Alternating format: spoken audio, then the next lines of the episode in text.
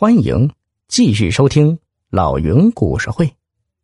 聪明鬼，糊涂仙。霍白浪这一番话，让小北头上冒出了冷汗。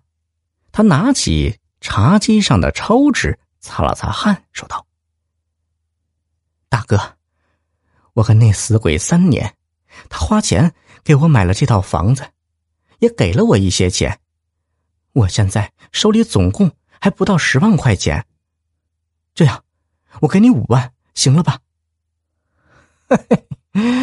五万块，你打发要我花子呢？我现在就报警！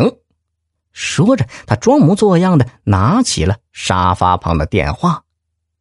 小北被霍白浪吓得心惊肉跳，忙说：“大哥，你别报警，我的确只有这么多钱，要不……”十万块钱全都给你。霍白浪慢慢的放下电话，也行，那就先给十万。钱存在银行里，小北拿着存折出门去取钱。霍白浪在屋子里翻箱倒柜他在小北床头柜里啊找到一副金耳环和金手镯，毫不客气的放进了自己口袋。小北取钱回来时，见霍白浪正撕开他的一个枕头在找东西，不敢发火呀，只能是压住气说：“大哥，你看你没有找到什么吧？我没有骗你，真的只有这么点钱了。”说着，将手提袋递给霍白浪。霍白浪打开袋子，口朝下一倒，一堆钱就落在床上。数了数，整整十沓百元大钞。他不动声色，把钱重新装进袋子里，说：“你还欠我四十万啊！”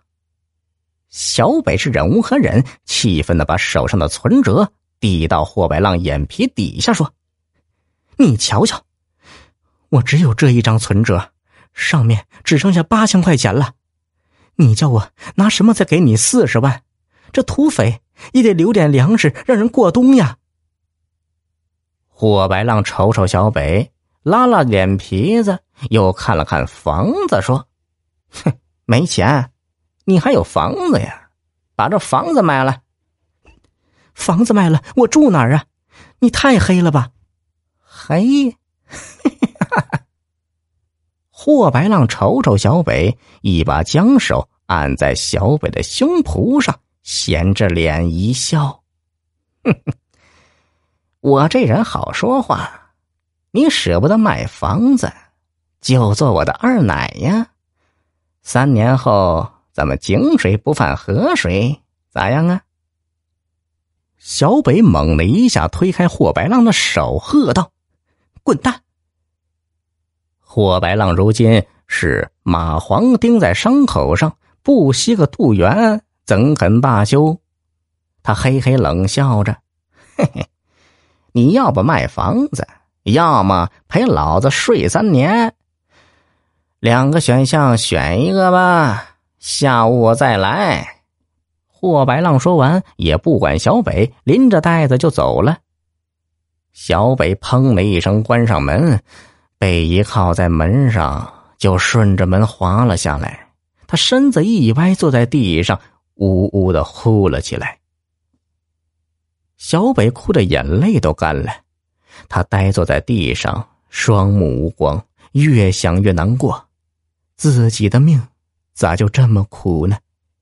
爹娘死了，把他一个人扔在世上，糊里糊涂的给贪官做了三年的二奶。现在贪官死了，他想自食其力，以后找个好男人过日子，岂料。突然又跳出一个霍白浪，往死里敲竹杠啊！他看着房子，想了很久，还是理不出一个头绪。他不愿把房子卖掉换成钱给聪明鬼，更不愿为了保住房子给聪明鬼做三年的二奶。这可怎么办呢？报警？房子要充公不说，自己还会坐牢。这个二奶的身份还会让千万人唾骂。小北越想越觉得活着没意思，他慢慢的从地上爬起来，背着个挎包出了门。